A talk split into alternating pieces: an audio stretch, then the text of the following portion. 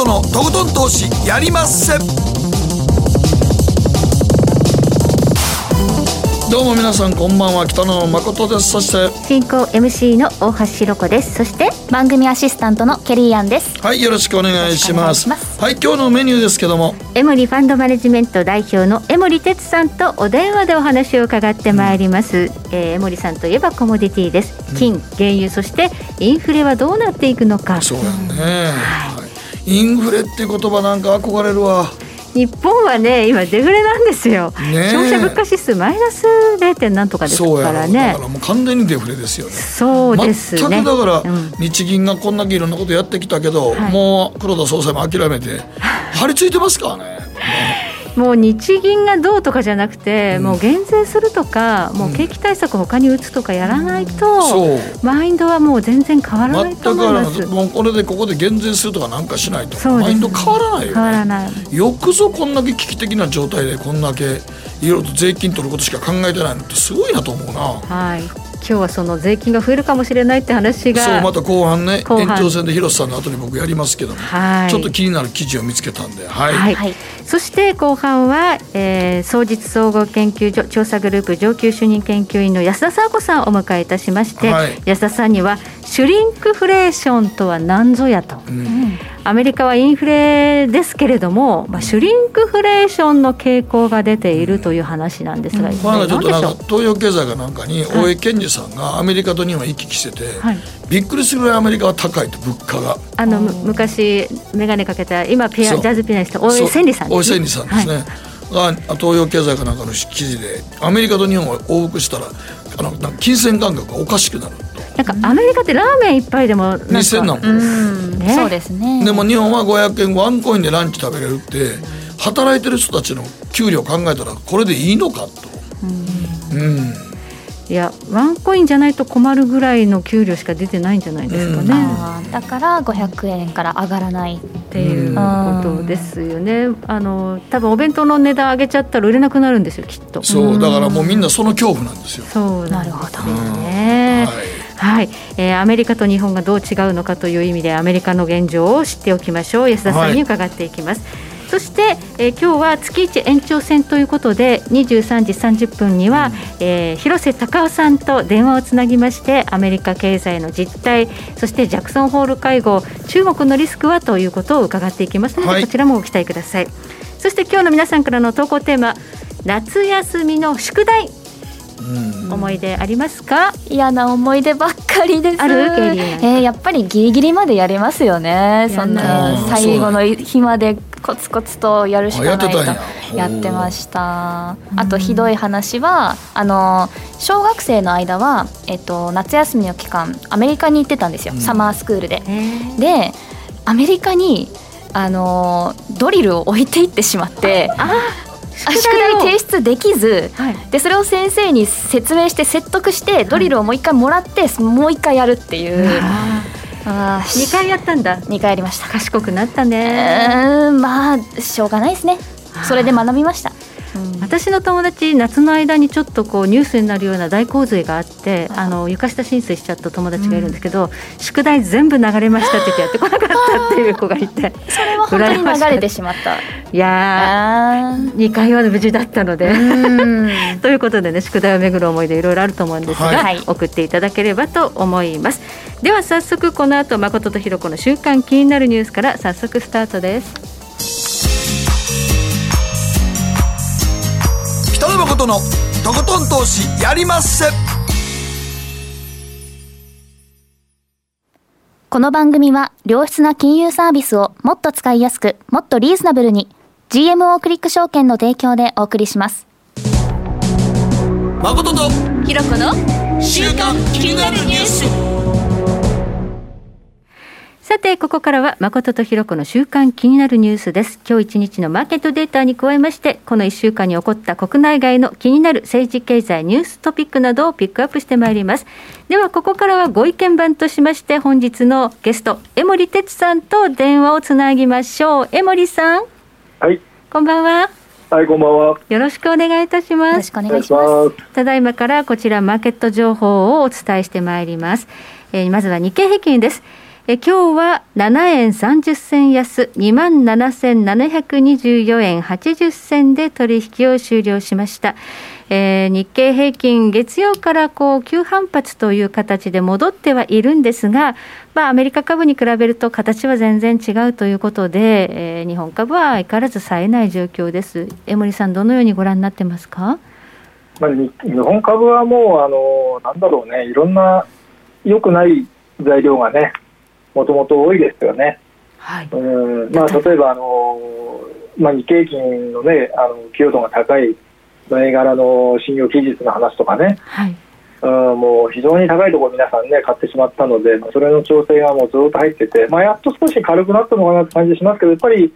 ソフトバンクグループとか見てるとね、うん、まだやっぱり重たいなって感じがするんで。まあ、それがこう、なんていうんでしょうかね、これちょっと重しになったり。ソフトバンクグループの買い戻しが結構、月曜日高かったですからね。まあ、そうですけどね。うん。あとあんまり反応してないんですけど、あのまあ、例の横浜市長選挙の結果を受けたですね、自民党がどうなるのかって、まあ、ここがあんまりこう、まあ、すでに織り込まれていた可能性もあるんでしょうけどね、うん、その前にこう株価下がっていたところなんか見るとですね、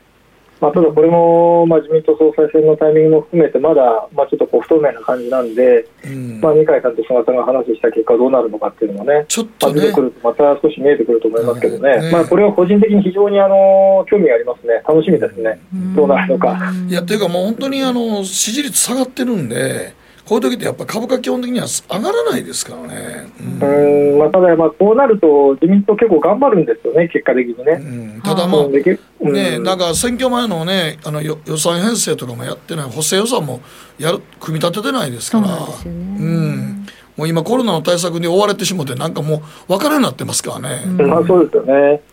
まあ結構やっぱりまあ株やってる人からするとまあそういった予算を期待する声もね実際ありますけどね。うん、はい。うんまあね、菅さんじゃないんだとしたら誰なんだということで、なんか高市早苗さんの早苗のミックスっていうのはちょっと話題になりそうなので、このあたりをもしかしたら話題になって、株式市場を織り込むかもしれない。まあでも人が薄すぎますね。ダメですか？まあこういう時は本当にリーダーシップのある人はね、やらなきゃいけないんですけども、うん、まあ自分の言葉でね、喋れない方がね、政治のトップやってますんで、はい、うん厳しいですね。そうですね、じゃあ、秋の,、まあ、その衆院の選挙までちょっとどうなるか、うん、まあ、ままだ日本株を自発的に変える環境ではないということですね、うん、まあ、あとやっぱり選挙、まあ、あの衆議院選挙、まあ、選挙、まあ、結局あの、任期満了でやっちゃうと、大体負けるパターンなんですよね。そうですね、途中途中でまあね、安倍総理の時なんか途中でちゃんと解散打ってましたからね。うん。まあ、解散するとなんとかなるんですけどね、これ、任期満了でやると、多分結構きつく、まあ、負けることは多分ないと思うんですけどね、負けることはないと思いますけどね、うん、かなり厳しくなるんで、うん、まあ、そうなるとまさ、ままあ、さらにですね、求心力が低下するでしょうね。はい、うんそしてアメリカの市場です。ニューヨークダウ、昨日は30ドル55セント高、3万5366ドル26セントで取引を終了しました。ナスダックがこのところ強いということで、えー、史上最高値を更新しているという状況です。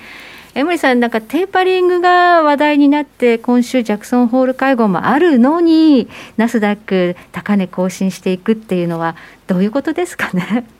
やっぱり一つは金利があんまり上がってないってことは一つありますね。うんうんまあ、それと、やっぱり見てると、あの最近こう、ファングとかあの辺の銘柄にお金が入り始めてるんですね、またね。はい、そうですね。マネープロ見てると。まあ、そういう傾向もあるんで、はいまあ、やはり、まあ、少しこう、まあ、今年ずっとあの、まあ、グロースリーバリューみたいな、ね、テーマで動いてきたんですけども、まあ、数か月前から少しずつ変わってきてはいるんですよね。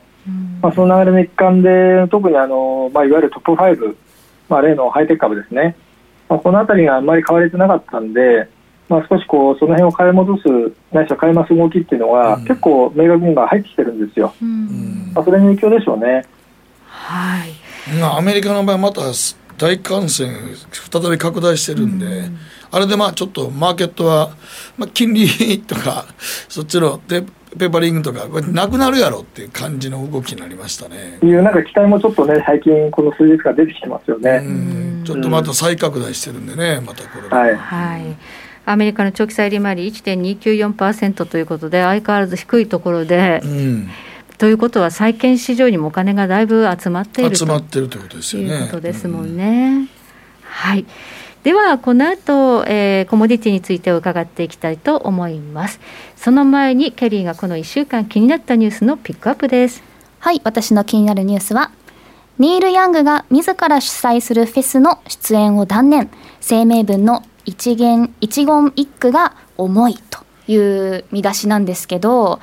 えー、今ちょうどお話にもありましたアメリカでは変異株デルタ株がまた猛威を振るっています。かなり蔓延しているんですが少し前まではこうワクチンを2回接種すればライブとかフェスももっと自由に開けるし、うん、あの人数も増やして観客数も増やして外であればやっていいよみたいなちょっとポジティブな状況に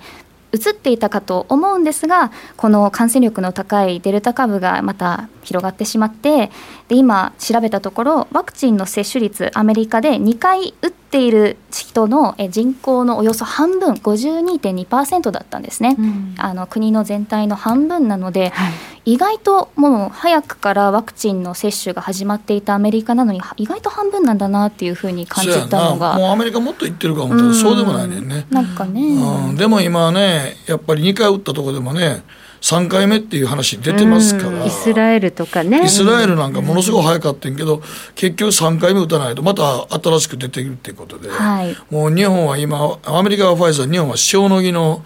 いわゆる経口薬ですね、うん、飲み薬、はい、あれが今年中に承認されて来年ぐらいから実際に医者で使われるようになったらだいぶ劇的にマインド変わるでしょうけどね。そうですね、うん、日本だとこう病院に入れない場合家で療養しなきゃいけない時に、まあ軽症とはいえ結構辛い症状なのでその時に飲み薬、その抑えられるものがあるといいですよね。そうなんよね、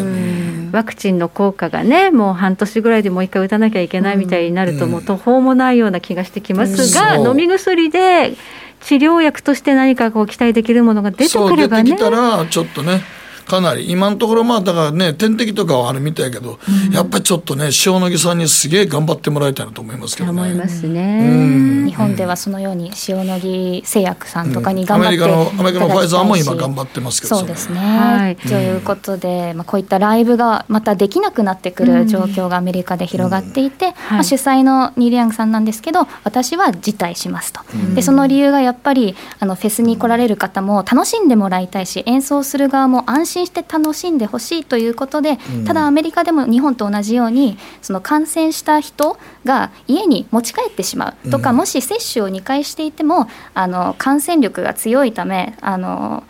自分が無症状でもね、あのだからあれですよ、ね、感染しないわけじゃないそうなんですよ。そうなんですよ。あれはあの重症化しないっていうデータは今すごい出てる。らしいんですね、ちゃんと。そうですね。うん、2回打った人で、2回目打って2週間経ったら大体抗体できてたら、本当に重症化しないし、ひどくない。まあ、それはインフルエンザのワクチンと同じですから、ね、かかりますから、そういうのもやっぱり。うん、ただそれがやっぱり、こう、人にうつしてしまうっていう可能性もあるので、本当に、あとはもう本当に、まあ、てもう本当に基本的なことと、あとはやっぱり塩野義さんが出てきて、やったらしい飲み薬で、5日間ぐらいで収まるような感じにしてほしいんですよね。そうするとだいぶね、場面変わってくるんですけどね、塩野義さんのものは日本だけじゃなくて海外にも向けて作るようにするっていうお話でしたよね。いや実際飲み薬はファイザーも今研究してるみたいですから、いいですよね、そうなってくれるまでもうしばしの辛抱もうちょっとマスクをして距離を取って、まあ、とりあえずその間には打てる人はもうワクチン打ってもらいたいですけどねやっぱり、はい。ではここまで誠とひろ子の週刊気になるニュースでした。この後コマーシャルを挟みまして江森さんに引き続きお話を伺っていきます北野誠のとことん投資やりまっせ。やりまっせって英語では？レッツラゴーかな。バカモンお前は周りが見えてない。また怒られちゃったよ。部長の前歯に自分勝手するな。大学生のノリはもう通用しないぞ。はい。ノリをどうにかしないとまずいですね。部長歯にノリついてますよ。もっと楽しくもっと自由に。GMO クリック証券ねえ先生好きって10回言って。それ10回クイズでしょいいから。じゃあ好き好き好き好き好き好き好き好き好き好き。僕も先生好き。え？もう。思わず笑みがこぼれる。株式 FX は GMO クリック証券。あらっしゃい。ご注文どうぞ。うんと大盛りラーメンにトッピングでチャーシューコーンメンマ海苔それに味玉白髪ネギね。あバターとワカメも。全部のせ一丁。シンプルにわかりやすく。株式 FX は GMO クリック証券。北野誠のとことん投資やりまっせ。みんな集まる。集まるよ。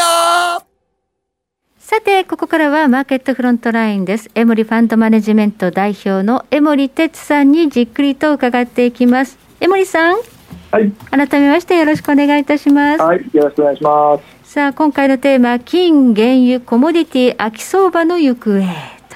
ということですが、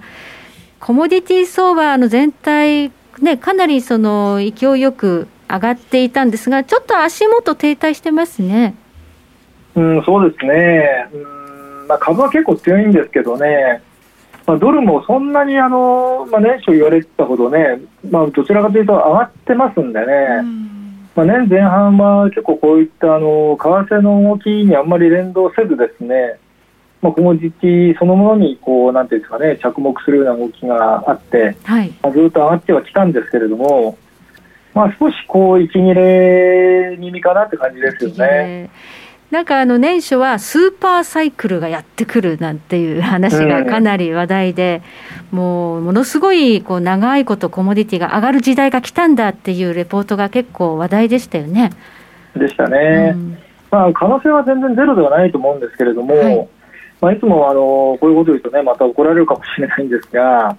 あのそういうあのレポートを出すのって金融機関なんですよね。はい。うんまあ要はあの市場を作りたいんですよ。うんまあ、これはあの2000、ね、2000年代入ってからゴールドマン・サックスとかあの辺りがですねあの原価格がもう100ドルいくとかね、うん、いうレポートをずっと出し実際にあのお金を集めたんですよね、それでね。うん、で、まあ、結果的にやっぱりまあ価格上がりすぎたんですけども、まあ、明らかに需給バランスから見ればですね異常値でしたよね。うん、うん、でそういうことがやっぱり起きた歴史があるんで、まあ、今回あのどういう背景でそういったまあ話になっていくのかって分かりませんけれども。可能性はゼロではないんですけれども、まあ、そういった話が出てきたときには、まずやっぱり注意して、えー、見てみた方がいいと思いますよ。うん、相場を作りたい人たちのレポートっていうのには気をつけろということですね、うん、まあ、基本的にセルサイドの人たちがね、はい、そういうコメントを出すことがもう基本的に多いので、はい、これ、バイサイドの人たちが言ってるんだったらね、はい、あそうかなと思うんですけどね、うん、うん、そこはあの本当に注意した方がいいと思いますね。今、全体的にちょっとまあ息切れで一服みたいなところ、まあ、例えば銅価格とか鉄鉱石とかがそんな感じなんですが、でもじゃあ、その後どうなっていくと思いますか？あのまあ、基本的に、まあ、将来の需要とそれに見合う供給があるかどうかっていうのは、コモディティの基本的な考え方なんですよね。うん。はいうんであのまあ、そこを抑えて話する人がほとんどいないっていうのが今、現状ですよね、まあ、どうしてもあの金融的な側面から皆さんあの、まあ、マーケット見る癖がどうしてもついてるんですけど、コモディティはそれをやっちゃうと、まあ、完全にあの、まあ、重要な方向性の一つをね、こうまあ、据えてマーケット見ることになってしまいますので、まあ、基本的にこれ株価が例えば企業業績に最終的にはこう修練するって言い方をするのであれば、コモディティは最終的には需給に修練するということになるので、はい、まあ、目先のその金利とかドルと動き、まあ、もちろん影響を受けるんですけどね、まあ、そこに最終的に需給が需給バランスがしっかりついてないと、まあ、価格の形成、まあ、最終的には例えば、まあ、生産者は、まあ、それで継続的にですね生産ができるのかとか、あと需要家がずっとその価格で買えるのかとかいうところに最終的には落ち着きますので、うん、まあ、そこはやっぱり見ていかなきゃいけないですよね。はい、でそれでいくとまあ、どうですかね、あのまあ、いろんなコミュニティ見てると、例えばあの原油なんかはですね、はい、あの簡単に言うと、生産余力が異常に残ってるんですよね。うん。うん、あの結局あの、OPEC プラスというですね、まあ、枠組みではずっと減産をやってると、はい、いうことなんですが、まだそれでも1日当たり500万バレル以上ですね、まあ、余裕で生産量増やせるわけですよ。はい、うん、その分をじゃあ、例えば需要がですね、もう数か月でそれだけ増えるかというと、そういうことは絶対にありえなくてですね、うん供給の増えるペースと需要の増えるペースと圧倒的に供給を増やせるペースの方が早いんですよね。で需要というのはやっぱり景気が戻ってきて少しずつ増えていくということなので、それに見合った、え供給をですね今、OPEC 含めた産油国はですねすぐに増やせる状態なんですよね。まあ、そういうことを頭に入れていれば例えばあの一部の、まあ、金融機関はですね原価格が100ドルまですぐ行くみたいな話になるそういう予想をすること自体がですね馬鹿げてるっていうのがですね もう私なんかもまあ、彼らでマーケットずっと見てますんで,、はい。うん、あのでそういうレポート出してる人たちより私の方がマーケット見てるんで、うん、なんだろうと思うんですよね。はい、うん、なのでそ結局最後はそこなんですよ。はい、原油価格があの100ドルにそんな簡単にはいかないってことはですね容易に想像がつくんですよね。だからやっぱりそこの背景っていうのは今お話したような、まあ、供給の増やすペースと需要の増えるペース。あとはその今の在庫の現状だとかですね、まあ、そこをしっかり抑えるとまあ、大体そんな大きな間違いすることはないと思うんですよね。はい、ゴールドマン・サックスとか100ドルとか言ってましたもんね。まあびっくりしましたよね。あれはもう100ドルはもういくらなんなんか煽りすぎでしょうと思いますね。だってもね、まだ飛行機もそんなに飛んでないのに、ね、飛んでないし、まだ全然世界はそんなにね、うん、はい、ガンガン行くわけじゃないですから。はい。オペックプラスがまあ減産をしているから、まあ、去年の大暴落から戻ってきたんだけれども、うん、アメリカのシェールがなかなか増産できないから価格はまあ上がっていくんだっていう話になってましたよね。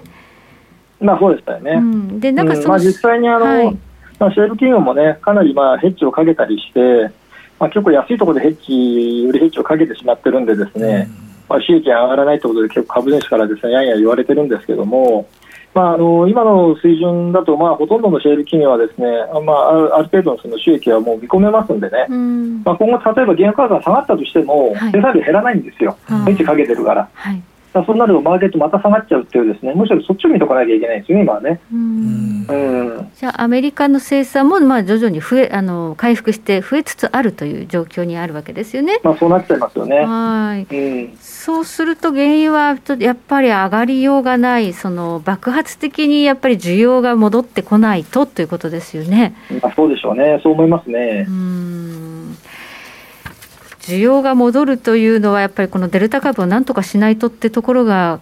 重要ですかね？大きいでしょうね、まあ、最近あの、原油価格あの短期間で結構下がった時ありましたよね。はい。あの時もやはりこう市場の、まあ、コメントなんか見てるとデルタ株の世界的な拡大、まあ、これが大きく影響したんではないかっていうね、うん、まあ、解説も結構やっぱりありましたんで、うん、やっぱりあのそういったところの材料を結構懸念している人たちがいるんだろうなっていうのがね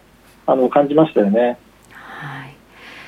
それとあのアフガンの問題っていうのは、まあ、ちょっとね、あの地政学的に今後、原油価格に影響はどうなんだろうって心配になった方も多いと思うんですが、江森さんはどのように見てますか？うん正直言うと全く関係ないと思いますね。全く、はい、まあ何にもない国ですけどね、資源的なもんでいうとね。あでもなんか、まあ、これもね、さっきの話と同じで、まあ、こういう話が出てくると、それを紐付けてですね、何かこう、なんとなくね、マーケットをちょっと動かしたいみたいなね、人がやっぱりいるわけですよ。うん、でも実態やっぱりよく見ると、直接的に関係がないので、まあ、そういったあの報道にはですねやっぱり惑わされないことが大事ですよね。うん、はいそうすると、まあ、原油価格というのは、今ちょっとこう、冴えない展開になっているんですが、今後も、まあ、また回復して上がるというのは考えにくいという状況ですね。まあ、例えばあのさっきお話したデルタ株の問題がですね例えばワクチンの接種がどんどん進むとか、まあ、さっきも、ね、お話ありましたけどみんな2回打つとか場合によっては3回打つとかねでさらにその別の薬が出てくるとかいうことがあってムードがガラッと変わればですね、これ結構あの違う話になると思うんですよ。実態面としてあの人の移動がやはりこれ解除されますんでね、はい、まあ、そうなると移動に使う、えー、燃料、まあ、例えばジェット燃料とかですねそういったものもまあ当然増えてくるわけでこれはあの結構あの心理的な面だけではなくて実体面で劇的に変わる可能性って結構あると思うんですね。うん、ですからあの、まあ、悲観的な話をちょっとまあ今したわけですけれども需要面でのポテンシャルっていう意味ではそこのデルタ株含めたですね、まあ、新型コロナの問題が解消されることで結構劇的に変わる可能性ってはあると思ってるんですよ。だからそこはまだ今それが見えないので、まあ、今そういうようなコメントになってしまうんですけどそこが見えてくると当然、このマーケット見方もですね変えなきゃいけないので、うん、そこは私はあの柔軟にいたいなというふうに思ってますね。だから今のところ、だから予見持って動くとやばいってことですね。まだあのそこまであのやる必要はないと思いますので、まあ、楽観楽観的にものを見るって感じじゃないですからね、うん、まあ、そういう材料が出てきて、動き出したときに、まあ、あのそっちの方にですね考え方と行動を変えていけば、まあ、全然あのマーケットにはついていけると思いますけどね。あと、金どうですかね。金はですね、これはあのまあ、実際私の考えとしては、ちょっとこう上値重たくなる、まあ、重たい期間がちょっと続くかなと思ってますね、うん、だからやっぱりあの、マーケットの金が金マーケットに行ってないってことですかね、今。全く行ってないですね、今ね、うん、あの市場から、金市場からお金は、特にあの投資マネーという観点からしますと、まあ、ずっと出っ放しっていうのが現状ですね。うん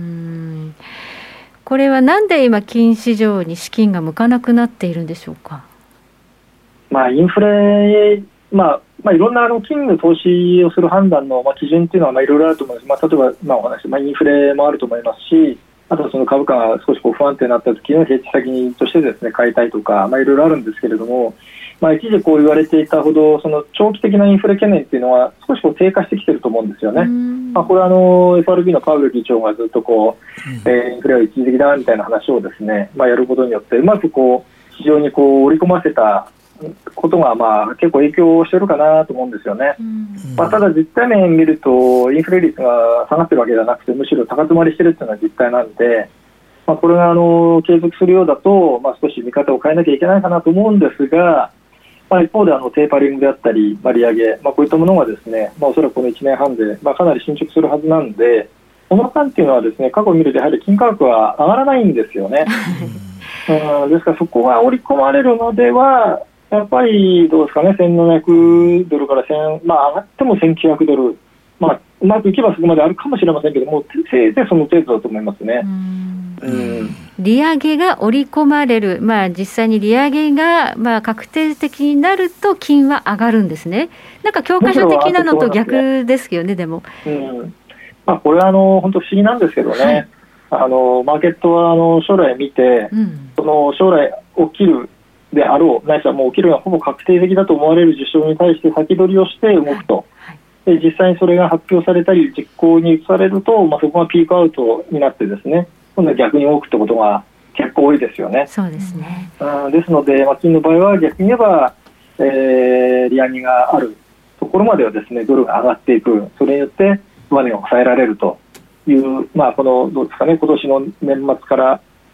まあ、あと1年ぐらいですかね、うん、2023年にもし利上げがあるとすれば、まあ、そこまでは、まあ、今お話ししたような、まあ、感じで推移するのかなというふうに思いますけどね。はいまあ、利上げ、まあ、下値に来たら、まあ、中国とか買うとか買うでしょうけど、うん、あそうそれはね、多分そうだと思いますね。だからあんまり金もだからそんなに今、マーケット自体でそんな売買してないけど、下値に来たら結構中国とは買っているような感じしますよね。うん、あのそうだと思いますんで、下値のリスクっていうのはあんまり考える必要、私もそれはないと思ってますね。はい、下値強いけど、上に伸びる力はないと思いますね。ないんじゃないでしょうかね。まあ、だって債券今、ね、債券の金利がもうずっと1.2ぐらいで止まって、結構買われてるってことでしょ、あれ。債券にもお金入っちゃってる。ね、はい、まあ、あとその金市場のライバルみたいなその暗号資産っていうのが出てきたっていうのも、やや関係あるんですかね。うん。まあ、以前に比べるとね、うん、やっぱり行き先が分散されてる面もあるでしょうね。うん、うん、まあ、それはあの、まあ、これまでのその金の投資家と別の主体の人が結構暗号資産は取引はされてると思うんですけれども、まあ、とは言いながらですね、まあ、一部の人はやはりこう金と両方見ながらですね、まあ、金じゃなくて暗号資産にしようかなと思ってそっちに投資されている方も、まあ、少なからずいらっしゃると思うんですよね。これあの実際海外のヘッジファンドも相当やっぱり今暗号資産ビットコイン含めてやってますよね投資をね。はいまあ、そう考えると今までもしかしたら金に投資していたかもしれないんですけれども、まあ、金よりも値動きもありますし、まあ、少しこうリスクを取れる投資家はですねそっちに行ってる可能性はありますよね。今までだったらゴールドに向かってたマネーが、まあ、そっちに行ってる可能性は十分に考えられるもう十分あると思いますね。はい、いうことですよね。えー、まあ、そんな中であまり下がらないというのは、やはりその、まあ今年は特にニクソンショックからちょうど50年ということがかなり話題になってますけれども、久しぶりに聞いたニクソンショック、はい、その50年の中で、もう紙幣はもうどんどんどんどんどんどん発行されるという中で、金の価値はずいぶん上がったということも言われてますよね。そうですね、まあ、ざっくり言うと、まあ、ドルの価値はこれどうなんですか、50分の1ぐらいになってるんですかね？そうなんですよ、50分の1なので、まあ、その分金が上がってるというふうに考えれば、うん、まあ、長期で持ってればってことなんでしょうけど、これ、円で見るとね、まあ、実はもうそんなに上がってないんですよね。ここはちょっと難しいところで、あのまあ、各通貨で見るとね、それぞれこう金のそれぞれの通貨建ての価値っていうのが、ドルとは違うんでですね、まあ、その辺もまあ加味しして、まあ、投資をしなければいけないんですけど、まあ、いずれにしてもあの、まあ、ドルを主体に考えればね、まあ、なかなかこう長期的にはドルの価値っていうのは上がりづらいなだろうと思っている方がやっぱり多いと思いますんで、うん、まあ、金にやっぱり、まあ、中長期的にですね、まあ、注目していくっていうのは、まあ、あの必要なことだと思いますね。はいこのコロナ禍でアメリカはとんでもない額のマネーを、まあ、市場に放出してますもんね。まあ、それであの逆にあの不動産とか、ね、株が支えられてる面もあるんですよね、はい、まあ、それで金に逆に来ないっていうですね、それが起きてしまってるんで、はい、まあ、おそらく本当の実体面でのインフレになってですね、これはちょっとあのなんだろう見たことがないというような経験したことがないっていうようなことがやっぱり起きてこないと、うん、あのまあ、金にこう本当の意味でのその注目が集まるとかですね、うん、インフレヘッジの買いが入るとか。っていうのはないかもしれないですよね。うんそうですねということでまずはテーパリングというのがあってその先の利上げというところまで今みたいなところでまあ行ったり来たり行ったり来たりっていうのは1年ぐらい続く可能性があるんですね。ありますね、まあ、もしかすると来年後半ぐらいまでですね、続く可能性あると思いますね。うん、はいまあ、トレーディングということですかね、あとはまあ下がったところ、コツコツ買い拾っておくみたいな戦略でしょうか、うん、そうなると思いますね、まあ、まずはその下値で拾えて、まあ、そこでもし価格がうまくリバウンドすれば、はい、まあ、それをまあ持ってるのもいいと思いますし、まあ、場合によっては少しこう、まあ、利益の確定なんかを入れてですね、あの少しこう改善させるようなことをやった方が、まあ、資金効率はいいかもしれないですね。はい、わ、はい、かりました。ここまで江森哲さんに解説いただきました。江森さんどうもありがとうございました。はい、ありがとうございました。北野誠のとことん投資やりまっせ。みんな集まれ。行かしていただきます。GMO クリック証券の CFD では日本225や米国30など世界各国の主要な株価指数、原油や金などの商品、レバレッジ ETF、リート ETF、外国株など、世界中の金融資産を買いからも売りからも手数料無料で手軽に取引することができます。今まで気になっていた世界中のあの指数、あの銘柄、あの商品に投資ができます。パソコンからスマートフォンまで高性能なトレードツールも魅力。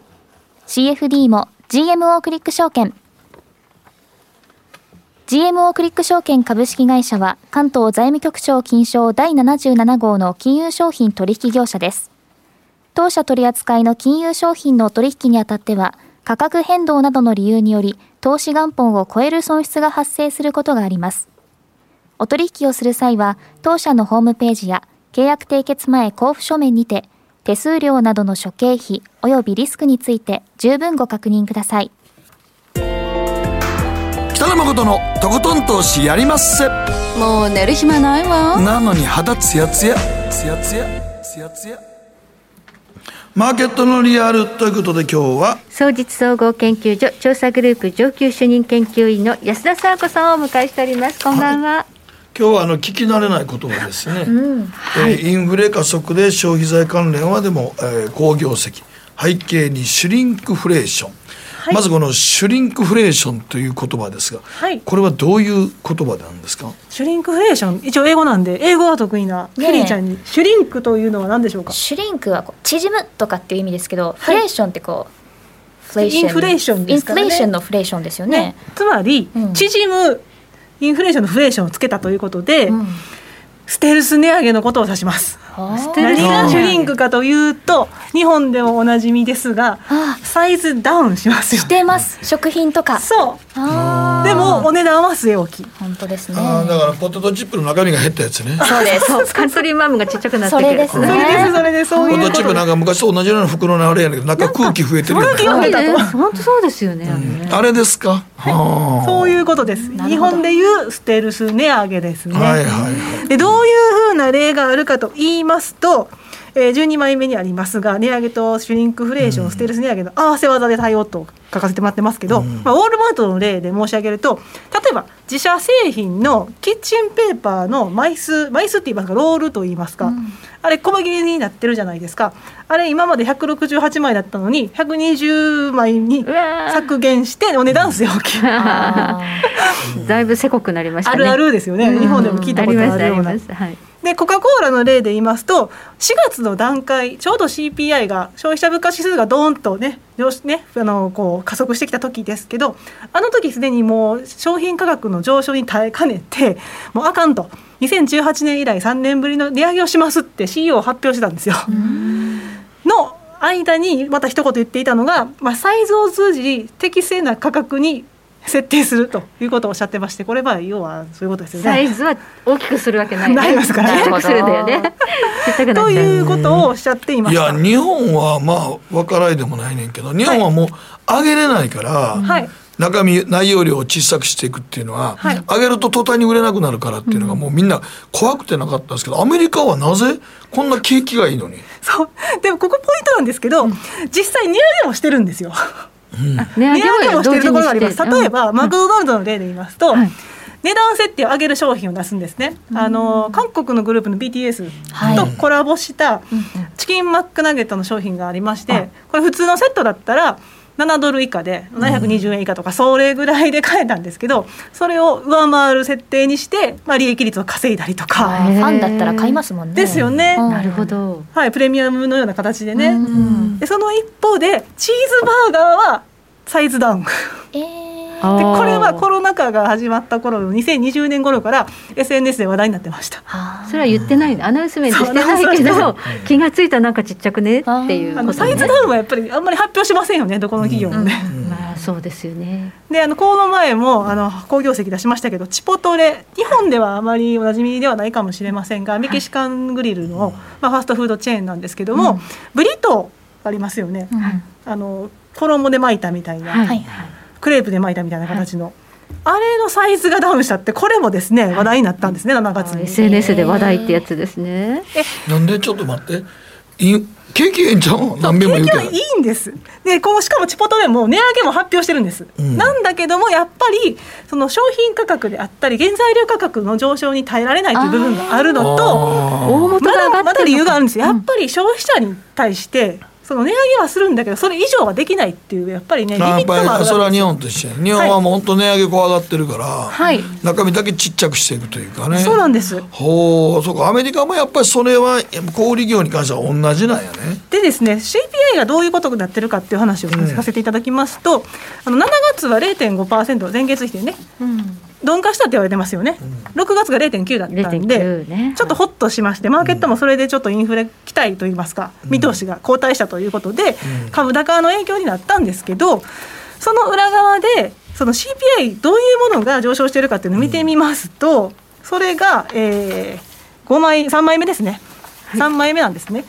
で鈍化した理由としては、うん、あの中古車。あの半導体不足の問題で新車が減産になって、で中古車も、ね、携帯のスマホですらね。そうそうそうそうちょっと半導体の問題でなかなか届かなかったりとかね。でしかも前年にハーツの問題があってでどうしても在庫薄になりましたから中古車って4月からポーンと跳ね上がったんですよね。ですとかそういった部分とか航空運賃経済再開で需要が高まった部分ですよね、うん、それとか外食とか自動車保険とか服飾とかそういうところがどっと上がってきてたんですけど、うん、それが実は今ちょっと鈍化しつつあるんですよ。そっちはね。そっちは、はい、ただ問題は食費です。はい、食べるものが食べる方です。4枚目のスライド見ていただきますと、はい、2020年の2月コロナ前からどういう推移をしてきたかと言いますと肉類魚卵まあ、日曜日曜でね皆さん召し上がる食品だと思いますけど2020年2月から7月までに11.6%上がってるんですよ。タンパク質が10%上がってるんですそうなんです。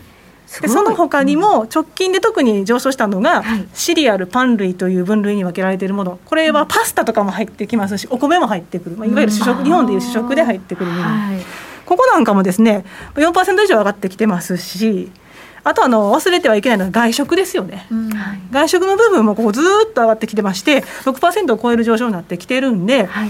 他の特殊要因で上がったものは落ち着いているんですけど食費に関して言うと全体的に右肩上がりなんですよ。でこういうことを考えると、はい、確かに食品を扱うようなメーカーさんですとかそれとかレストランチェーン、まあ、小売業さんっていうところは値上げしなきゃいけないんですけどでもやっぱり食費が上がってる部分、うん、財布の紐が緩められなくなりますから、うん、それ以上できないリミットはできてしまうんですね。だからシュリンクフレーションステルス値上げをしざるを得ないということがあります。食費っていうのはやっぱりちょっと全体に占める割合大きいと、はい、家計がねエンゲル係数いわゆるエンゲル係数ですよね、はい、懐かしいな懐かしいですね。はい。あの全支出のうち、うん、えー、食費がどれぐらいの割合ですか？食費っていうのは家庭で召し上がる食事とそれから外食ですとか、はい、出前なんか合わせたものですけどこれですねやっぱりちょっと戻し補聴にあります。で2021年のこれ四半期で見てるんですけれども第2四半期はですね、えー、普通のエンゲル係数の場合14.2%まで上がってきまして、うん、これはもう2008年以来の水準に、うん上がってしまってるんですよね。はい。だからやっぱりその食費が財布に直撃してるってことはこれで分かりますと。で、はい、一旦下がったんですけど、はい、これはあの現金給付で所得が増えたんで、はい、そうなってくるとエネルギーが下がっちゃうんですけど、お金もらってた時は。はい、はいだけどやっぱり現金給付が一巡するとやっぱり食費に占める割合が逆にこの上がってきてしまうっていう。で所得の部分で言いますと、賃金確かに上がってるんですけど、あの実質で見るとやっぱり下がってるんですよね。はい、あの CPI って前年比で5.4%でしたけど、はい、7月の雇用統計の平均時給って4%だったじゃないですか。ああなるほど。物価の方が給料より上がってるんですね。そうそうそう。だから実質賃金は7月1.2%のマイナスっていう数字をね、統計局出してるんですよ。ってことは食費が増える実質賃上げしてるって名目では言われてるんですけども、でも手取りで見るとインフレと加味すると減ってるって思うと、やっとやっぱりその財布の紐って硬くなっちゃいますよね、この辺を考慮してるわけですよ。なるほどまあ、確かにこう、ね、食べ物にかかるお金がどんどんどんどん出ていくと買わなくなるので企業側も努力してサイズダウンしてるってことなんですね。はい、でやっぱりその所得のによってね、その食費の割合って変わってくると思いますけれどもやっぱりその所得を5段階に分けてその、まあ、一番低い所得の方見てみますと、はい。はい、あのやっぱり36%というですね水準で食費に占める可処分所得に占める食費の割合が36%です。か36%結構きついじゃないですか。そんなに占めちゃう、でその中低所得者層の方々やっぱりその36%、まあ、次の段階で20%でも超えちゃうわけですから、はい、そこでやっぱりね食費がもう10%上がってしまうとか、はい、そうなってきてしまうと賃金がせっかくに4%しか上がってないのにってことにもなりますからね。なるほどだからなかなかその値上げはするんだけれども思い切ったそのまさに原材料価格の上昇分は上げられないっていうその企業の苦悩が現れてるということです。それはもう日本もアメリカも同じ一緒なんですよ。ことやねね。まあただインフレの国なんできちんとね値上げはできる部分はあるんですけれどもね。でもやっぱりその CPI と PPI の伸び見てましても全然違ってまして、はい、9ページにあの示ししてますが、はい、PPI って7月は前年の月比7.8%だったんですよ。はい。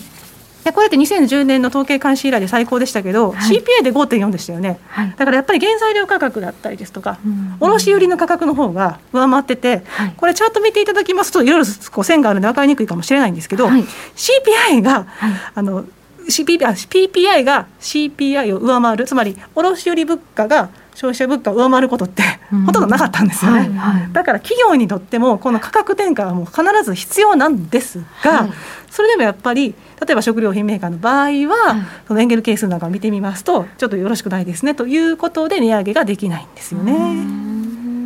ただしっかりあの値上げをしている分、はい、まあ、株高には表れてまして例えばその純利益率ですね、はい、企業のすべてのコストをあの割ったものですけどそれで純粋に純利益を出してみたところあの S&P500 の純利益率って13%で2016年以降で最高なんですよね、はい、だから一応こうした努力っていうのは数字には表れてるわけです。なので株高にはつながっているということは言えますよね、うん、あと基本的にインフレってやっぱりその売上増につながったりするわけですから、はい、そういった意味でもまあ株高の一応の一位にはなっていると。金利が上がりさえしなければってことですよね。うんでもなかなかねこれ見てるとまあこれアメリカもそうなって景気がいいけどこうなってるっていうけど、はい、でも日本のデフレとどっちがええねんって思うんだけど今聞いてると。いや給料さえ上がってくれればインフレの方がいいはずですけど、うん、そうですね。日本の場合給料が上がる前にインフレが来そうで怖い、うん、本当に怖いですね。ですね、うん、いや日本もだから全然もう本当に給料も上がってないし、リーマンショックの前ぐらいからガクンと下がった。そこからもうこの2008年か、はい、あれから全然上がってないからね。そうですね。確かに。そうなんですよね、うん、お給料上がんないんだけどじわじわいろんなところでこう増税があって消費税も上がって。が増えたりとかしてますから、ね、だから今ねかあの中身スティルス値上げも日本もい。ち早くやってんけど、そうですね。でも日本の場合と今アメリカのなんか景気もええけどまあ低所得者層のこと考えたらっていうのも、うん、まあ購入は絶対それ考えんねんけど、はい、どっちがええねんよねと思うけど。うんでもこの原材料が上がってくるっていうのはもうどうにもならないので、はい、それはもうしょうでも日本も上がってますから、はい、現在。原材料はどこの国でも、あの平等に上がってますよ、ね、そうすると多分企業はこうステルス値上げなり値上げなりしていくので、うん、給料上がらないのにこっちだけ上がるっていうことが訪れそうですよね。うんだからやっぱ給与上げてほしいですよね。そうお給料がね上がってくれればいいんですけど、ですからあの今のところ米株高にはなっていますが、うん、あの一応そのバイデン政権の政策っていうのが問題になってきてまして、うん、気になるのがその7月あすみません8月のミシガン大学消費者信頼感指数の速報値なんですけど、衝撃的でしたよね。衝撃的でしたよね。はい、あの70.2で前月が81.2でしたから、その落ち込みっていうのは過去50年間で3番目でしたし、そうだからマインドがガクッと下がってるんですアメリカの。で、はい、このチャートの1枚目見ていただきますと、はい、あの黄色い点線が1年先の期待インフレなんですけど、はい、やっぱりその期待インフレがどんと4月以降に上がると反比例してセンチメントが下がってるんで、い。かにインフレを嫌ってるかが分かりますと。インフレになりなったら困るとアメリカ人は思ってるっていうことですね。特にやっぱり食費なんかが上がってきたっていうところが痛手になってるのかなという印象があります。フェイスブックとか SNS やっぱり見てましてもね、そういった不満が出てきて、だからこそこのチポトレードブリトーがちっちゃくなったっていうのが見つかるわけ。で、敏感に。敏感にやっぱり出てくるわけですよね。で問題はですねこのミシガン大学消費者信頼関数のうち、はい、購入見通しっていうのがあるんですけれども、はい、住宅ですとか自動車であったりですとか、まあ、高価格帯のものっていうのが1982年以来の低水準まで下がってしまってるんですよね。はいでまあ、住宅ですとか今、需給の問題、まあ、自動車もそうですけれども、どうしてもその売れない状況にはなってきていますが、それに輪をかけて、センチメントも下がっているということなんですよね。うんでそうなってくるとやっぱりこう政権の不満もというところで、うん。はい、あの7月の15日から子どもの世帯に税控除ということで、1人につき最大300ドル、うん、その税控除分を前払いしますということをやってますけども、それでもこういったセンチメント上がってきてない状況ですから、支持率もやっぱり下がってきてしまうと、はい、いうことで、まあ、その8枚目がそうなんですけども、はい、ついに8月の20日頃かな、うん、あの不支持率、支持しない割合が、うん。支持率を上回ってしまって逆転してしまいまして、うん、あ本当だ、はい、あすごいですね、はい、これえっと、直近で8月24日時点かな、うん。不支持率は48%になってまして支持率が46.6%という状況になってます。はい。でやっぱりそのアメリカ人の方々インフレ懸念というのを最大に気にしてまして、うん。まあ、それが7ページにお示ししてるんですけれどもあの面白いのがですね FOX の調査を見てますとインフレを懸念しているっていうこと答えが86%占めたんですけど、うんうん、バイデン政権の政策が問題だって言ってる方々はですね、まあ、共和党は93%って分かるんですけど、はい、民主党も64%もいらっしゃったんですよ。不満なんですね。はい、あのちょっと不思議だと思いませんか？あの3月に1.9兆ドルの追加経済対策を成立させましたし、今はインフラ計画で約1兆ドル、さらに育児医療支援で3.5兆ドルっていう数字が出てきてまして、まあ3.5兆ドルはおそらく削られるんでしょうけども、でも大盤振る舞いしますよって言っててもこれなんですよね。だから財政出動したある意味つけ？あのインフレ加速というところでどうしてもこの支持率っていうのが傷んでしまったのかなという印象があります。うんお金配ってどんどん出すとやっぱりインフレになっちゃうよってことですね、うん、そうですねまあそれが。考えられないことが起こってるんですね。はい、でちょっとこのインフレ加速については今後のバイデン政権の方策でもちょっと要注意ででして、うん、あのバイデン政権といえば気候変動対策に乗り出しているということで有名ですけれども、うんはい、あの3.5兆ドルの育児医療支援策の中の財源の一つで国境調整措置国境調整税ですよね。あのパリ協定を結んだ国ですとかで、うん、その排出量を削減していない努力してない国から輸入するものに対して調整措置つまり関税みたいなものをかけるっていう話があるんですよ。でそれを財源として民主党の綱領ですとかバイデンさんのあの政策の公約の中でも掲げてたんですけれども。これについてちょっと最近ホワイトハウスでは及び腰になりつつあるとその財源として取り込むかどうかを保留しつつあるって言葉が出てきてるんですよね。はいなのでインフレ加速がもしかするとここにも気候変動の政策にももしかしたら現れるかもしれない。ね、関税なんかかけたら高くなるってことですよね。はい、物価は押し上げてしまうということで、でね、はい。はい。まあ、このインフレに苦しむアメリカというのがやっぱりこの低所得者層の家計にかなりダイレクトに来てるっていうことが見えてきてるってことですね。民主党の支持層っていうとねやっぱりねどうしてもこう中低所得者層の方が多いという裏側もありますからね。バイデン政権っていうのはねあと今アフガン問題でもかなり支持率を落としたんじゃないのっていうふうにね見えますけど。そうですね。最近行われた調査で8月14日から17日の間で、えー、実施されたんですけど16日に問題が起こりましたから。えー、あのそこで網羅されてるわけですけどやっぱりアフガン対応につきましても、うん、不支持が66%でしたから、はい、やっぱりね今回については非常に残念な結果であると、まあ、最後の陥落再びなんでねことも言われてましたけれども、はい、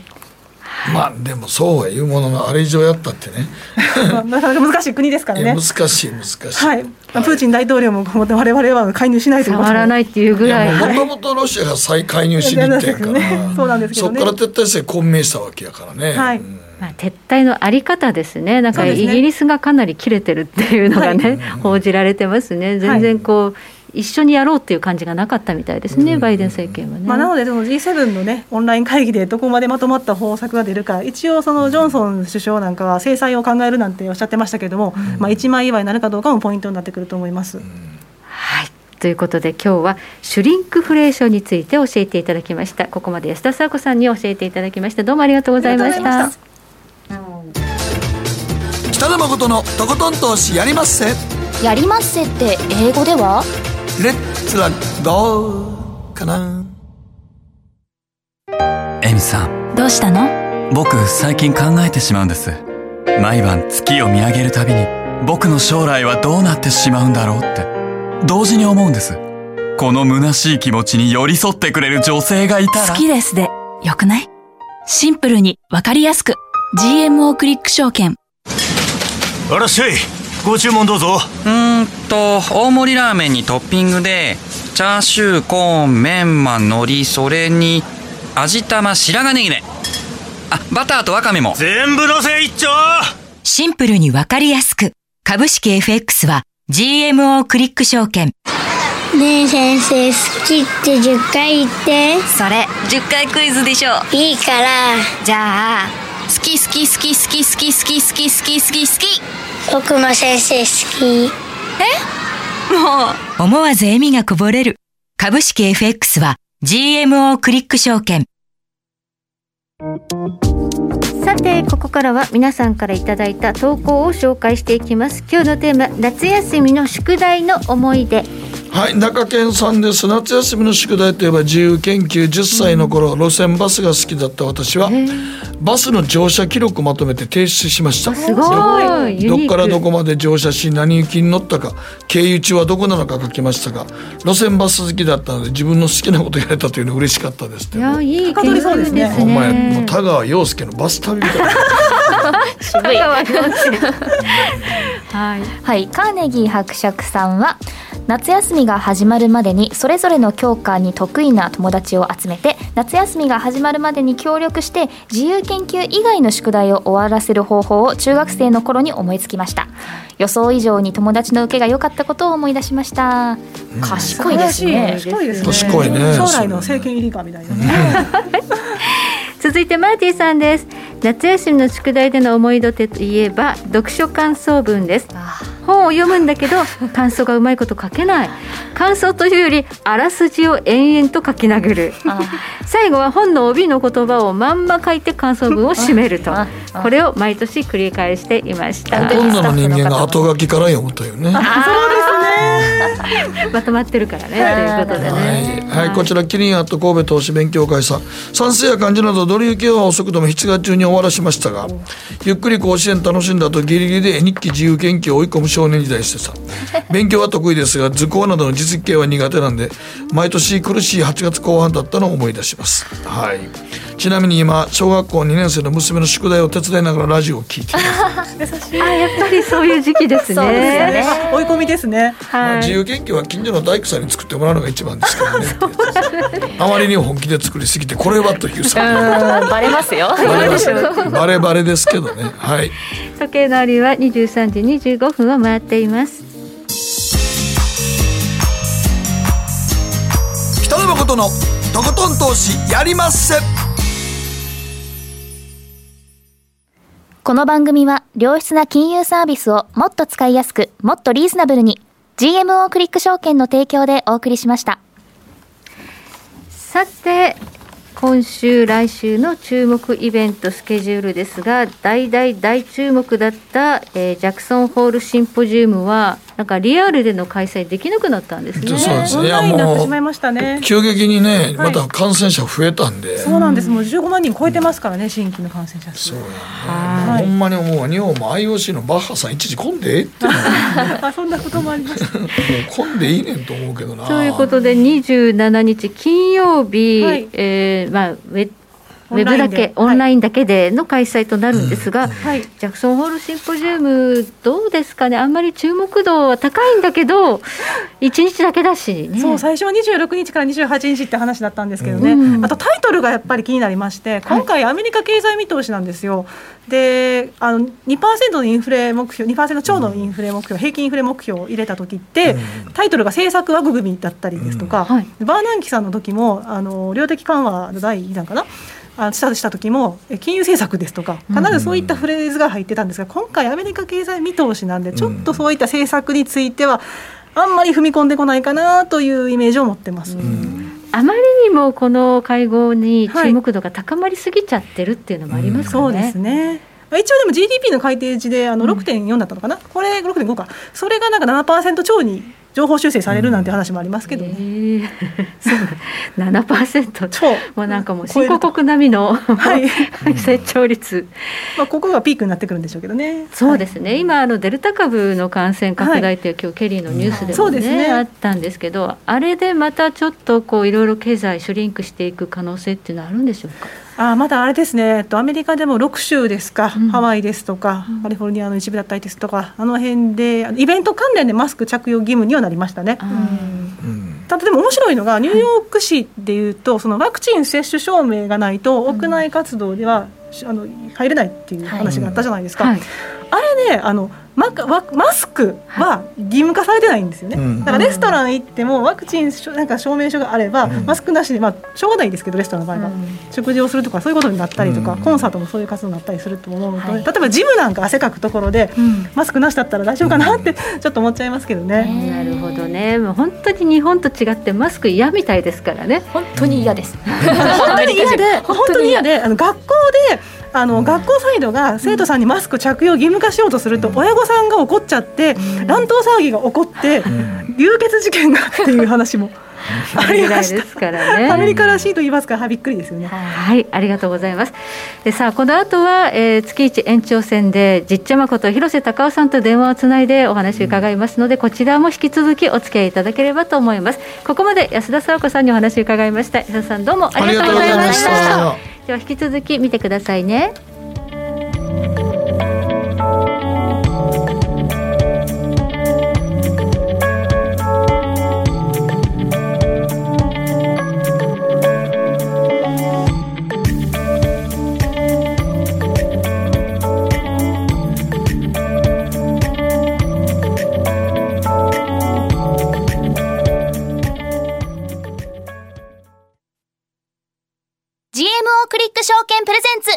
誠のとことん投資やりまっせ。月一延長戦。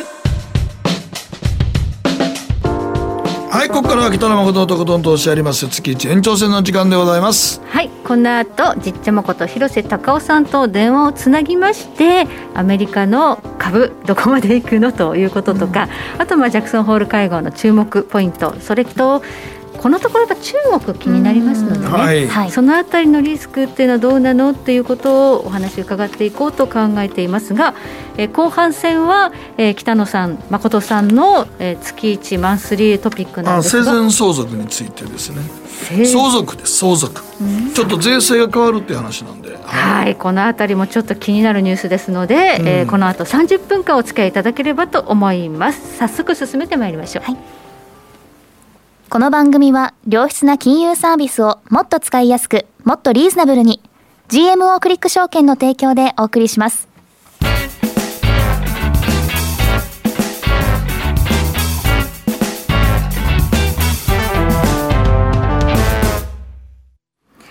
さて、ここからはマーケットホットラインです。アメリカ・フロリダ在住コンテクチュアル・インベストメンツ LLC 広瀬隆夫さんと電話がつながっています広瀬さん。こんばんは。こんばんは。よろしくお願いします。よろしくお願いします、えー、まず米国株は相変わらずね好調は好調ですよね指数見てますと。そうですね。SP500 はあ最高値圏にありますけれども、うん、ただあの当落線という概念があるんですね。当落線。当落線というのは何かというと、はい、えー、米国の上場銘柄全部の上昇銘柄数引くことの下落銘柄数、はいうん、それの差ですよね。はいはいはい。をずっとプロットしていくとですね、うん、当落線いわゆる英語で言うとアドバンスデクラインラインというのがあの描くことができるんですけども、はい、それがかなりあのピークアウトして下がってきてるんですよね、うん、えー、それが意味することは何かというと、はい、全上場銘柄のその上昇と下落を比較すると、うん、下落の方が増えてきておると、はい、いうことでマーケット全体を拒否的に見れば、うん、モメンタムが随分衰えてると。いうふうに言えると思うんですよね。うん、だから指数は上がってるんだけども、はい、個別銘柄を手掛けてる人によっては、あれ、S&P めっちゃ最高値圏いってんのに、俺の持ってる株だめやんねっていう話ですよね、そうすると。はい、あそそういう現象が今、起きてきてるってことですか？そうです。とりわけ、今年 IPO したような、そのグロース株、小型株ですよね、はい、は高値から大きく 下がってる 銘柄が多いですよね。あだからあの GAFA とか見てるとまだまだ全然大丈夫じゃないと思うんですけど、はい、まあそうか、はい、だから新規で個人がよく手掛けてる小型株とかグロース株はメタメタなんですね、はい、そうすると。メタメタです。あでなぜメタメタかというと、うん、あの需給関係ですよね。あまりにもディールが多かったんで、うん、それで、まあ、需給関係が悪いということだと思いますよね。ちょっと IP をあやりすぎたかなという感じですかね。はい、ということは、そういう意味でその辺を手掛けてる個人投資家さんも儲かってはいないんじゃないかと。うん、儲かってないと思いますよ。うん。はい、うん、じゃあ、あまりいい感じの上げ方ではないわけですね、連日、史上最高値更新って言ってますけど、はい、中身はだから、はい、あの9月心配してます。はい。うん、あ、9月。だって広瀬さんずっとツイッターでインデックス買えってやたら言っておられましたよね。はい。個別よりもインデックスの方がいいと思い思いました。今年は難しい相場なんでね。はいはいはい。まさしくそういう展開になってますよね。今過去1年のインデックスはプラス30%ぐらいで高くなってますよね。はいはいはい。でも個別株はそういう動きしてません。うん、そうですね。今9月もダメだと思います。はい、9月心配というのはどういう心配要因が大きいんですか？まあ毎年、はい、毎年あんまり冴えないですけどもね。そうです。あの季節的な要因ですね。はい。まあ僕なんか証券マンやってて、はい。9月の声を聞くとあのレーバーデーウィークエンド3連休明けて会社に出ていく,、いくとねさあって感じでため息が出ましたね、憂鬱でした。はいはい、なんで憂鬱なんですか？うん、それはどうしてかというと、はい、9月というのはアメリカ人にとって新年度なんですよね、はい、ちょうど日本だと4月の桜の咲く頃に、はいはい、あの新学期で新規一転頑張るわけですけども、うん、アメリカ人にとってそういうあの新規一転頑張る、うん、タイミングっていうのは9月なんですよ、ね、新あの新年度が始まるからね。うん、で、えー、ビジネスも9月になったらさあ腕まくりして頑張ろうという形で取り組むわけですよ。仕事にね、はい、それはいいことなんですけども株式市場に、えー、との絡みでいうと何が起こるかというとじゃあ売り出ししようと。いうことでディールが殺到するわけですよ。はいはいはいはい、そうすると需給関係はみるみるうちに悪くなる。だけれども売らなきゃいけない案件はどんどん増えていく。という感じで、はい、みすみす損すること分かってるのに次から次へとディールを売らなきゃいけない、うん。まあ、そういう立場に追い込まれるわけですよね証券マンはね。売らなきゃいけないっていうノルマが増えるわけですね。そうですだから9月が憂鬱なんですよ。大変なんですね。えでもその憂鬱な時に株価はあんまり冴えない動きしてるんですね。はいほほぼほぼ下げますよね。時給が当たり前ですよね、需給関係が崩れるわけだから。崩れるから。当然 当然下げますね。もう例年分かってるゲームなんですよこれは。だからだから崩れる前にあのいち早く売り逃げるっていう そういうゲームですから。ああそうか。だから9月ぐらいから11月半ばぐらいまでなんか悪いですもんね毎年。はい、うん、はい、それはもう完全にあそれはもう完全に需給の問題なんですそうすると。そうなんです。うん。じゃあ今からあまりこうリスク取らない方がいいわけですね時期的には、はい、無理しない方がいいです。そうですねまあジャクソンホール経済シンポジウムもあるしね、今週はね、うん、これ、どうなんですかね、まあ、あのオンラインのリモートでってなって、1日だけってなったんですけども、はい。はい。えー、っと何も出ない可能性があります。はいなんかシグナルされてもおかしくないし、うん、シグナルされなくてもおかしくない、うん、そして何も出なかった場合もじゃあこれで1か月2か月安心かというとそういうことではなくて、うん、えー、1週間10日間でも時間稼ぎしたい、うん、そういう局面だと思うんですよね、うん、なるべく発表を先延ばしして。あテーパリングの。はい。テーパリングですね、はい、それはどうしてかというと今雇用がスルスル伸びてる局面なんですよ、うん、はい、そして今ようやく職にありついた人っていうのは、社会的弱者の人たちです、はい、でその社会的弱者の人たちが少しでも職にありつけるためには FRB が今頑張って粘ってテーパリングの発表をしないということがすごく大事なんですよね。ここを急いでしまうとせっかくその社会的弱者の人たちの雇用が伸び始めたところに水を差しちゃうっていうことですね。はい、はい、しかしその一方でインフレはあの強まってますから、えー、どっかで投資家は早くしてよともう。テーパーだったらテーパーでいいよと、はい、テーパーしようぜっていうのがまあ投資家の考えですよね。はい、それに対して例えば FRB のハト派、はい、だからライル・ブレイナードさんとかパウエル議長もハト派ですけども、うん、あとサンフランシスコ連銀のメアリー・デイリーさんとかね、はい、そこら辺あたりはいや粘ると。でもまあメアリー・デイリーなんかはもうそろそろいいかもねっていうふうに、はい。テーパーの方に傾きつつあるんですよね。高派の方彼女が一番ハト派ですから、はい、その彼女がテーパーでいいっていうふうに言ってるということは、はい、まあ、もうだほぼほぼほぼ目処がついたということですよ。はい、その目処というのは何を見て、えー、発表するっていうことになりそうなのかってやっぱ雇用ですかね今。そうでしょうね、はい、だから9月の第1週の雇用統計、はい、それの数字が強ければもうこの辺でいいんじゃないっていう議論になると思いますよね。メアリーがいいって言えばいいんですよ、要するに。そうなんですね。はい。彼女は、はい、あの弱い人の味方です。はい。あの まあ地方連銀のその総裁王子といえども、はい、叩き上げで、スタッフから上まで上り詰めた人っていうのは非常に少ない彼女はそのうちの一人です、はい、で彼女は、はい、母子家庭かなんか家庭崩壊かなんかで、うん、高校退学してんだよね。そうなんですか。はい、はい、ものすごく苦学して、はい、朝3時ぐらいからドーナツショップで働いて、はい、それで午後ターゲットであの売り子として働いて、はい、そういうことをしながらであの高校も中退したんで、うん、その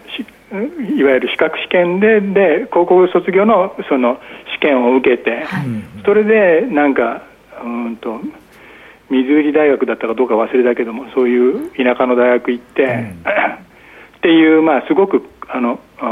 苦学した人なんですよ、はい、だから普通のそのウォール街から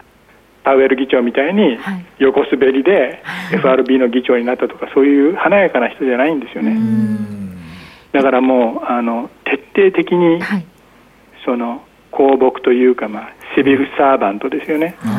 その庶民の味方、はい、そういう人が盛り上げでいいっていうふうに言ってるんだから、はい、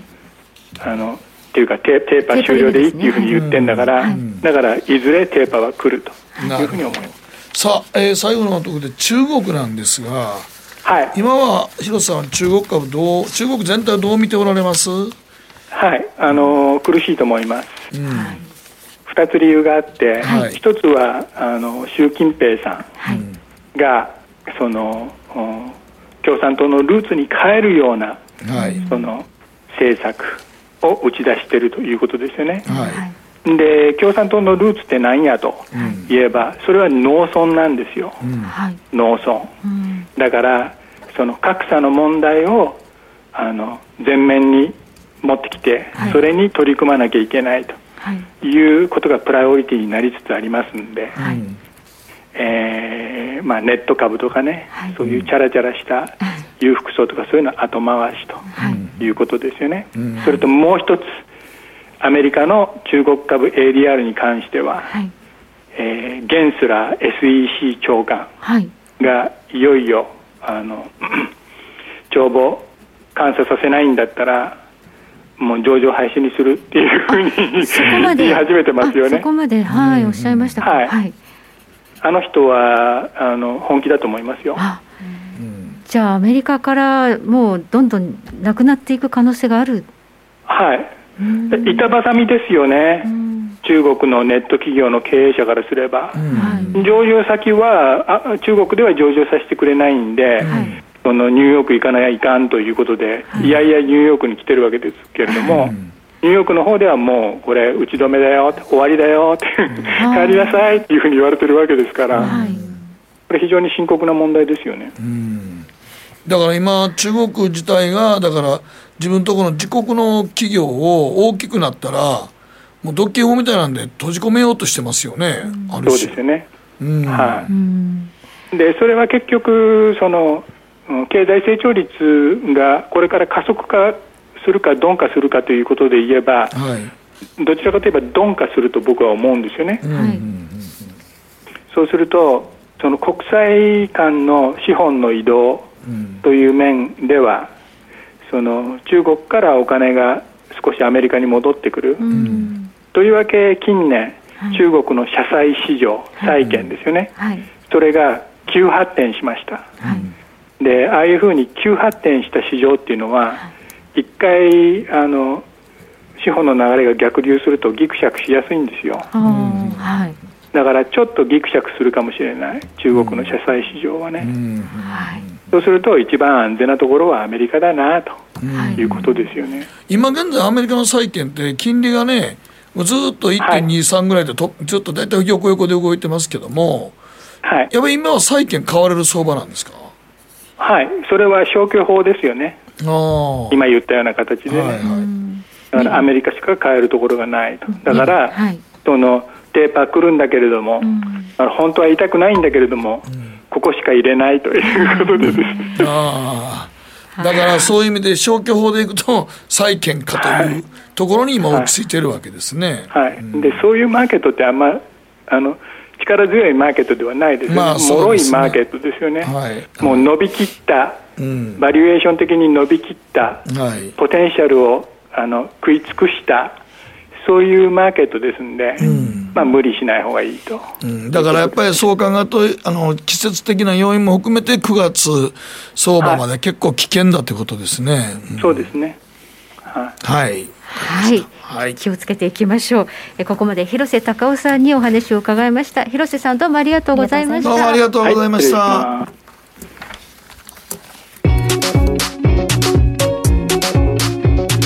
北野誠のとことん投資やりまっせ。月一延長戦「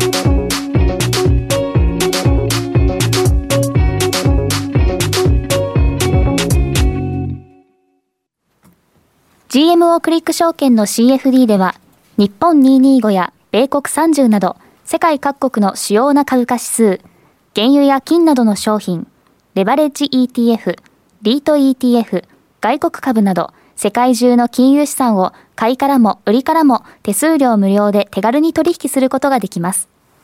今まで気になっていた世界中のあの指数、あの銘柄、あの商品に投資ができます。パソコンからスマートフォンまで高性能なトレードツールも魅力。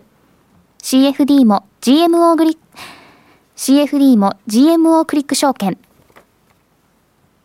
GMO クリック証券株式会社は関東財務局長金賞第77号の金融商品取引業者です。当社取扱いの金融商品の取引にあたっては、価格変動などの理由により、投資元本を超える損失が発生することがあります。お取引をする際は、当社のホームページや契約締結前交付書面にて、手数料などの諸経費及びリスクについて十分ご確認ください。北野誠のとことん投資やりまっせ月一延長戦さてここからはやりまっせマンスリーニュースのコーナーです。はいということでちょっとこの間記事読んでておもしなんかこれえっていうのがあったんですけども、はい、今ちょっとですねあの政府の財政あ税金の改正で、はい、あの相続ルールがちょっとルール変更しようかということで、今現在あの110万までなら、生前贈与っていうのをやってても、まあ、例えばまあ僕が子供らに110万息子にあげてとしてもそれ非課税だと。1年間にね。1年間に110万割っても、うん、って渡しても構えへんよと、うん、でもこれがなんかまあ税務署からこれやると税金払っといた方がええからって言ってあの税理士さんからもよく言われるのは逆に111万円にして1万円払っといてくださいと。あそっちの方がいいって言われるんです。なぜかというと、はい、払ってるってことはもらって受け渡しをしたっていうのが分かるわけですよ、はい、でそれはお互いの通帳に記帳もできて、はい、税金も申告して払っといたら、はい、あ111万円もらった税金払ったんですねっていうのをやっててそれがみんなもうちゃんと生前贈与で認められてたんですが、最近ちょっとあの自民党と公明党の税制会議の中でこれやめないかという話が出てきたんですよね。えー、うんやめるってどういうことですか？ややめるというのはその、うん、こういうのをちょっともう税金逃れになるという形になるので、はい、やめませんかというのをやろうと一文書いたんですね今回。じゃあこれをなくしてだから今まで相続税と贈与税をより一体的に捉えて課税する観点から現行の相続時生産課税制度と毎年110万円送ってる歴年課税制度の在り方を見直すと一部入れたんです。えだってそのこの生前贈与のね、うん、考え方っていうのはもう高齢者がたくさんお金持ってるのをどんどんどんどん若い世代に現役世代に渡しましょうと、ね、移してくださいよと。そこはあんまり課税しないって、うんはいはい、でそれでどんどんその生きたお金を使ってもらいましょうっていうこともそう。その前に、まあ、前も相続税財産が8000万が、うん8000万までやったら相続税がゼロで済んでたんですけども、うん、そういうねありましたよね2015年以降4800万ですね。これがまああのこうあれしますよって控除できますよって言ったから、はいはいはい、8000万がいきなり4800万あったんですけど、はい、実際にあの都会で一軒家持ってると大体これ引っかかるんですよもうみんなはい。はいはいそりゃそうですよね、うん、もう4800万で絶対引っかかりますよ都会なんか資産としては、ね、別に東京だけ限らず大阪とかもう名古屋、うん、もうある程度のとこやったら大体超えますよ超えます大体超えますからっていうことなんだ。からそれで、その自分が死んだ時とかね亡くなったような遺産相続で、はい、そあの子供らがあんまりそんな裕福な生活してなかったら100万ずつ渡しといて、それでうちの土地残しとけよとか、そういうのも対策でやってたんですけど、ね、これをちょっとやめようかと言い出したんですよもう。ということはきっちり税として、はい、まあ、こう所得移転があるというところ、所得じゃないか、うん、まあ、財産移転があるところから取るということですね。そうなんですよね。はい。だからこれもだから今までなんかねあのちょっと政府が一応、はい、高齢者ばっかりお金貯め込んで使わんからっていうことで、うんうん、孫に対する教育資金のあれをしよう。って、ね、まあ、あれもほとんど34年で終わっていくんですよ。で結局またこうやって戻って税金を取る方取る方ばっかりに頭使うということなんですよね。そうですね、せっかくそうやってねあの若い世代に移すっていうのももうなくなっちゃってんですね。なくなっていってますね。はい、そうですか。だから諸外国もそうしてるやろうみたいなことの議論重ねていってるんですけどいやあのねちょっとねこれいつもね、うん、ええとこ取りするんですよ国は財務省は。そう 財務省、ね、なんかあのええとこ取りだけして、うん、他の国でこんなことやってるからじゃあって言ってすぐ海外の真似、すぐ海外の真似するんだけど他のとこはもっとなんか手厚く保護してるとこもあったりとかするんだけど、うん、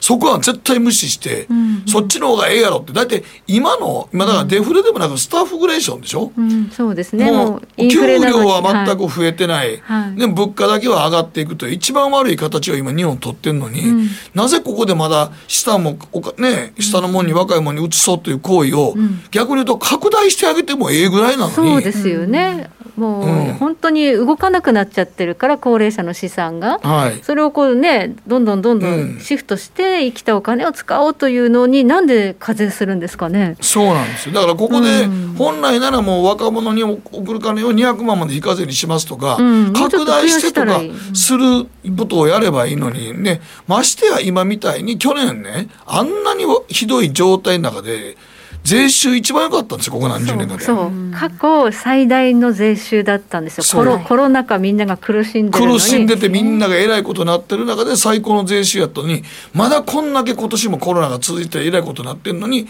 もう給付金の話すら出さない。はいそうなんですよ。だからこれはねあのもっと国民が声を上げておかしいっていうふうに気が付かないとダメなんですよね。そうなんですよね。今書き込みで生前贈与は非課税っていうけど死んだ瞬間贈与です。これは3年ぐらいなんですけどね、うん、過去3年ぐらいは遡られて、うん、税務署のなんかもう本当に下関三点でいろいろ言われて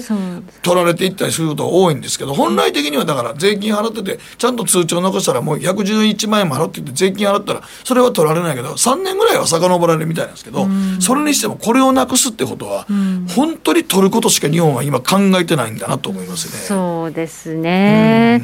だからそのまあ役所がそういうふうにねいろいろこう考えて、うん、まあ、政治の方にこう提案するんだと思うんですけど、うんうん、まあ、政治家の方もちゃんと勉強してそれじゃあ日本の経済がね、うん、シュリンクしていくからそれはだめだよっていうふうにこうちゃんと主導権握って。うん。増税しないとか、うん、いろいろこう減税するとか。そう減税するとか増税しないとか政治の方から今みんな困ってるから金持ちの持ってるやつの言い分野でちゃうとほんまにすごい税金を、うん、あの本当に取ることだけ考えてるんですよ。だあのねほんまに意外と揉めるんですよ。みんなそんなにあの遺産相続とか。だから生前贈与もやっといた方がええやっていうの。その抜け道すらもう全部潰すってことは、うん、本当にあの国に税金取られるためだけのものになるから、うん、もうなんか金を回そうというかなんかなんていうかな血液の循環よくしようとしてないのがすごいなと思う、ね、このご時世で。だから多分まあ役所としてはそれが仕事だと思って邁進してるんですよ、うん、だから政治がそれを止めて、ハンドリングして今はそれをやめましょうっていうことの指導力を持ってほしいなと思うんですよね。そうやね。これでもうほんまにぜ、ね、財務省の傀儡政権になってもっと怖いことやると思いますけどもね。そうなんですよね。うん、そうならないように、まあ、我々はきちんと、まあ、投票で誰を選ぶかっていうことを考えなきゃいけないほんまね、まあ、でもでもせやで野党が強いとは思わんけどもね、まあ、でも財務省がどんどんどんどん権力逃して税金を取ることだけ考えてて税金の分配をいかにお金をみんなに回してどうやって経済を回していくかっていうこれほんまスタグネーション起こってるの分かってんのかなと思うな。いや本当に可処分所得は皆さん減ってますよね。減ってるよ、うん、実際本当にいろんなところがこう上がってってるから、うん、使えるお金が減ってるので、うん、インフレにならないのはそのもうまあ、考えてみれば当たり前ですよねそりゃそうですよ。本当にね、消費税もね上げちゃってるしね。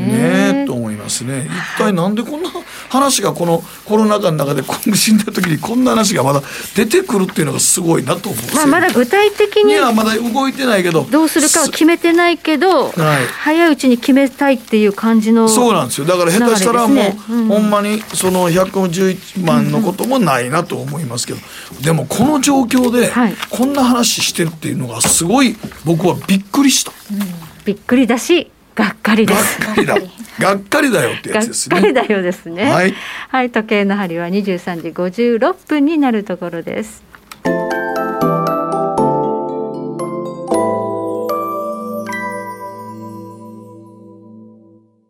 さてそろそろお別れの時間が近づいてきました。はいこの番組は良質な金融サービスをもっと使いやすくもっとリーズナブルに GMO クリック証券の提供でお送りしました。はい。現在ダウ平均69ドル高ナスダック8ポイント高ということでまあ強いね。今週ジャクソンホールがあるという週なのに全然もう何もないだろうと思ってる。いや本当に何もないだろうと思ってますけどでも広瀬さんが言った9月っていうのはちょっと怖いですよと、はい、テーパリングを終わらそうという動きはもう間違いなくあるんですけどね。ね。まあ本当に9月10月っていうのが、まあ株式の騰落率のパフォーマンスでずっと悪いんですよね、うん、過去、うん、過去悪いです。大体9月の半ばぐらいが悪くなってきて11月半ばぐらいまで1年で一番あんま株価の動き冴えない時ですから、ね、そういう時もそうですね、うん、リーマンショックなんかがあったのももう10月だったりとかっていうことで、よくない時期に入ってきますので、ここからはあまりこの今あ米株強いっていうのについていきたくないんですけどね。でも広さんのおっしゃる通り、インデックスだけは強かったっていうことで個別は難しいんですよね。個別銘柄難しかったですね今年ね、まだ終わってないですけれども。終わってないまだ終わってない。終わった気持ちになって秋にドーンと下がったところは、チャンスなんですよ、ね。まあ、11月ぐらい意外と買いですよね。なるほど。下がったところでも下がったところ買いたいと思ってる人がいっぱいいるで待ってるうちにどんどん上がってってるっていうのが今の相場なんですよね。買えないんですよね。どんどんいっちゃうということで。